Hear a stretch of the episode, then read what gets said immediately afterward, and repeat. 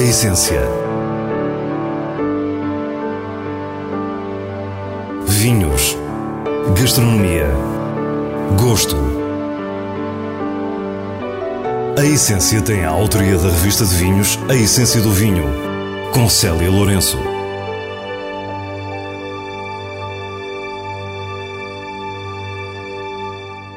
Boa noite. No Douro, visitamos a Quinta da Costa Pinhão, uma propriedade na primeira demarcação pombalina que sabe continuar a viver a sua história. Depois, respiramos as cores vibrantes que saltam das bancas do mercado de Matozinhos e descobrimos uma imensa família de afetos. Temos ainda as habituais sugestões semanais e despedimos-nos inspirados por grandes restaurantes do mundo nos nossos vinhos de bolso. Fique para o que é realmente essencial. Estamos na freguesia de Sotelinho, perto de Favaios, na região do Douro.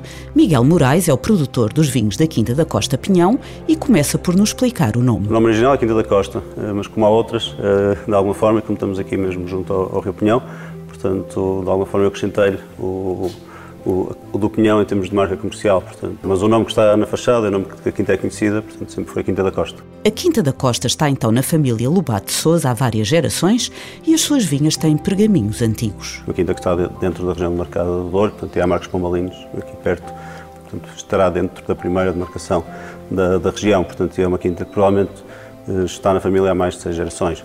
Uh, sempre a produzir vinho do Porto, portanto, sempre uma quinta de, de, produção de vinho do Porto e uma quinta de alguma referência em termos de produção de, de vinho do Porto. Miguel Moraes é professor auxiliar do Departamento de Engenharia Civil da Universidade de Aveiro, doutorado na área das estruturas pela Universidade de Cambridge.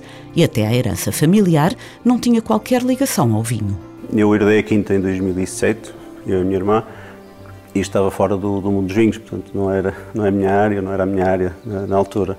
Uh, portanto, comecei a, basicamente no início a aprender a tomar conta da quinta, a aprender a, a, a cuidar das vinhas. É? O que nós fazíamos basicamente era vender as uvas, vendíamos as uvas a granel. Até 90, 1991, portanto, o meu avô fazia aqui o vinho do Porto e vendia o vinho do Porto. A partir daí começámos apenas a vender, a vender uvas. Na altura foi aprendendo com os caseiros e foi-se apercebendo do potencial da propriedade e das suas vinhas. Portanto, logo no primeiro ano, no final da vindima, decidi fazer um, um um bocadinho de vinho de, de mesa, limpámos os lagares uh, e fizemos aqui um pouco de, de, vinho que já não era feito aqui há, há 16 anos. A vindima primeira aqui a sério foi em 2014.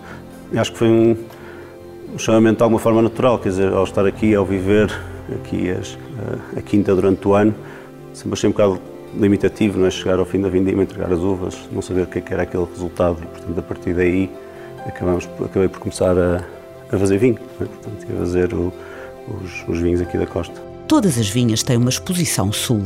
É uma zona muito quente, historicamente vocacionada para vinho do Porto. A quinta tem, tem um total de, de 25 hectares, portanto, dos quais 17 hectares são, são, são vinha.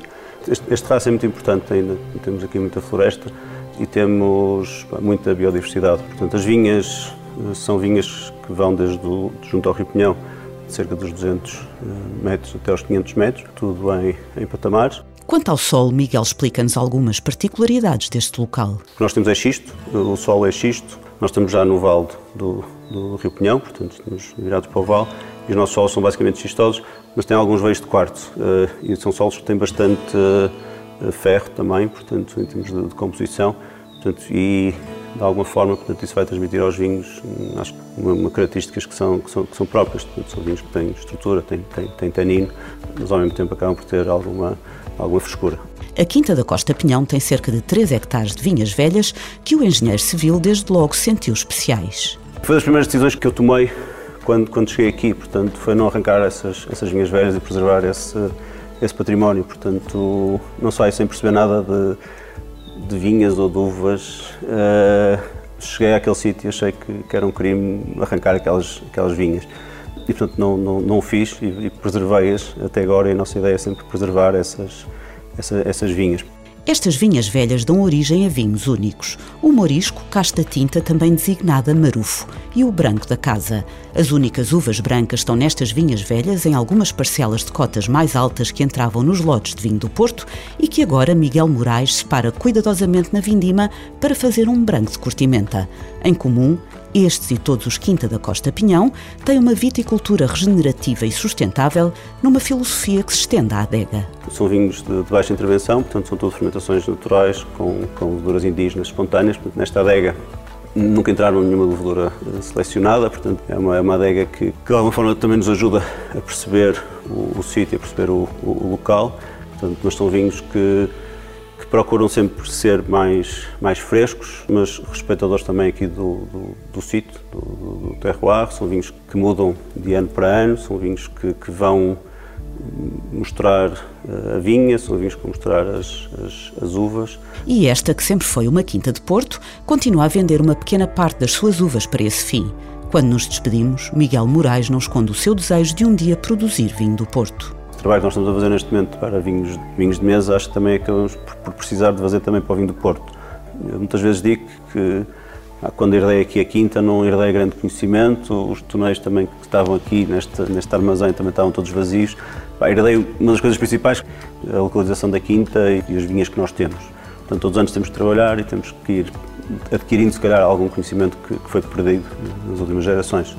Acho que é importante, acho que é fundamental, para a região, portanto, continuar a apostar no, no vinho do Porto, mas acho que as coisas têm que ser bem feitas e, portanto, se calhar também precisamos de começar a fazer esse caminho. Acho que é importante, sim, fazer esse, fazer esse caminho. Na história recente, chegámos a acreditar que a voragem de determinados modelos de comércio acabaria por matar os velhos mercados. Mas muitos deles têm sabido adaptar-se, renascendo com mais energia. Um bom exemplo é o mercado de Matosinhos, aberto desde 1952. Um lugar a que apetece sempre voltar. Não são só as bancas de legumes e fruta, de hortaliça e flores, de peixe e marisco. É também uma questão de cultura.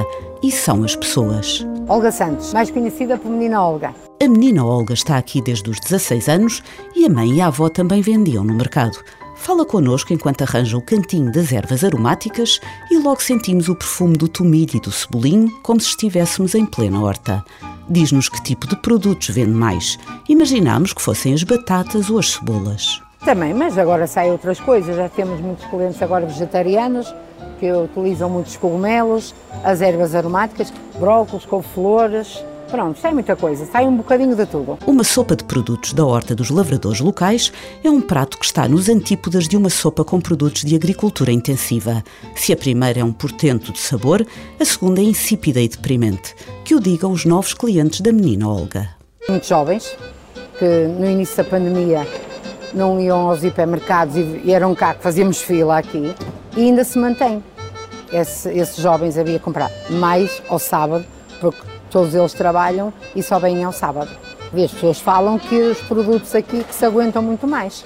Eu tenho pessoas que vêm de Gaia de 15 em 15 dias, são clientes assíduos aqui ao sábado, vêm de 15 em 15 dias e dizem que os meus produtos que aguentam bem os 15 dias. Pelo mercado vemos um tipo específico de visitantes que se deslocam com um olhar de curiosidade. Aqui vêm muitos turistas. Evidente que os turistas não vêm a fazer as compras aqui, mas vêm a almoçar aqui dentro, não é?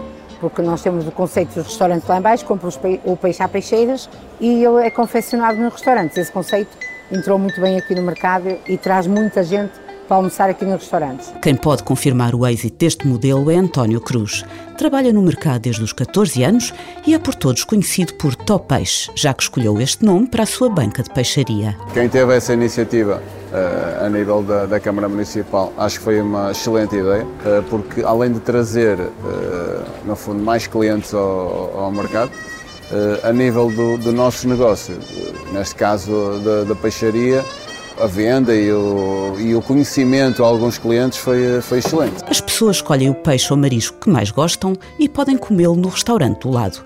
Restaurante onde somos recebidos por Pedro Brito, que nos explica como tudo funciona, já que foi ele o mentor do conceito. O mercado de Fodandrix está situado dentro do mercado do peixe de Matosinhos e durante as refeições o cliente pode dirigir-se às bancas de peixe escolhe o peixe, as senhoras vão preparar o peixe, depois trazem-nos o peixe.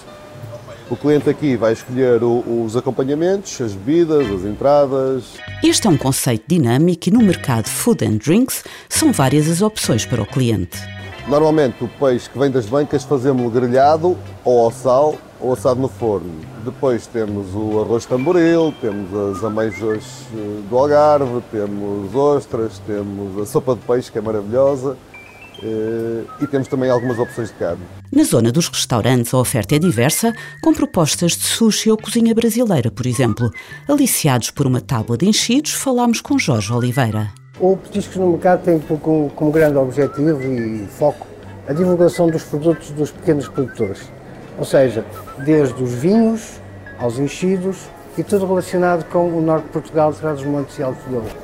Uh, e temos e servimos também refeições. Temos menu diário e depois trabalhamos muito com tábuas, tábuas de enchidos, tábuas de queijos, com, com aquilo que de facto nos vai diferenciar em relação à oferta que existe neste espaço do mercado de Matosinhos. O edifício está classificado como imóvel de interesse público e tem a autoria dos arquitetos Fortunato Cabral, Moraes Soares e Cunha Leão.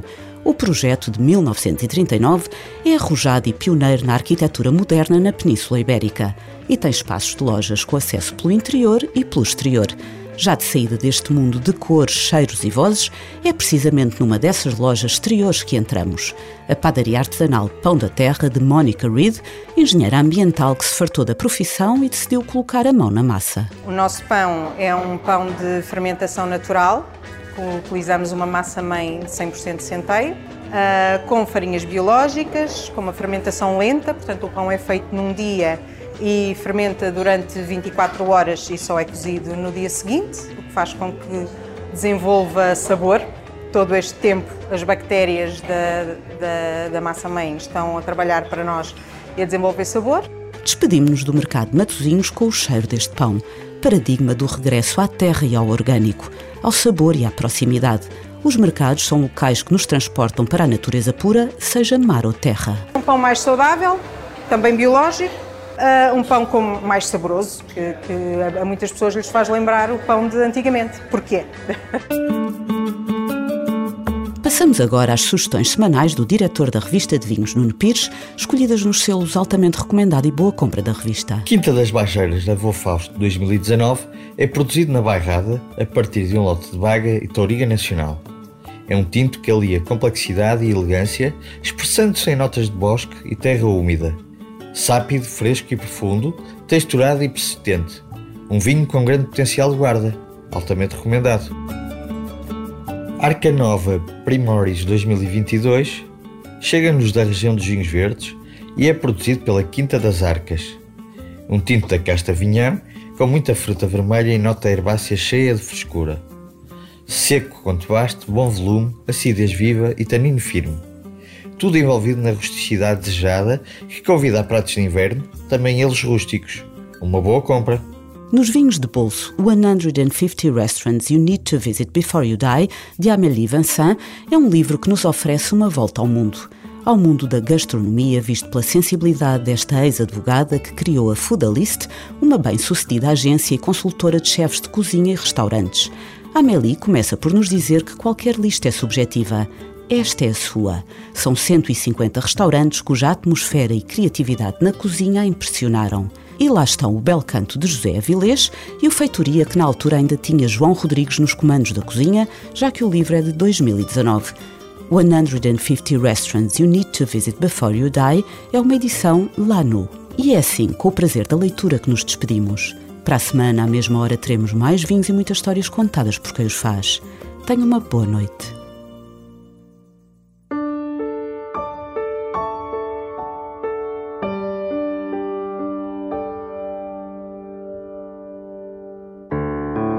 A essência.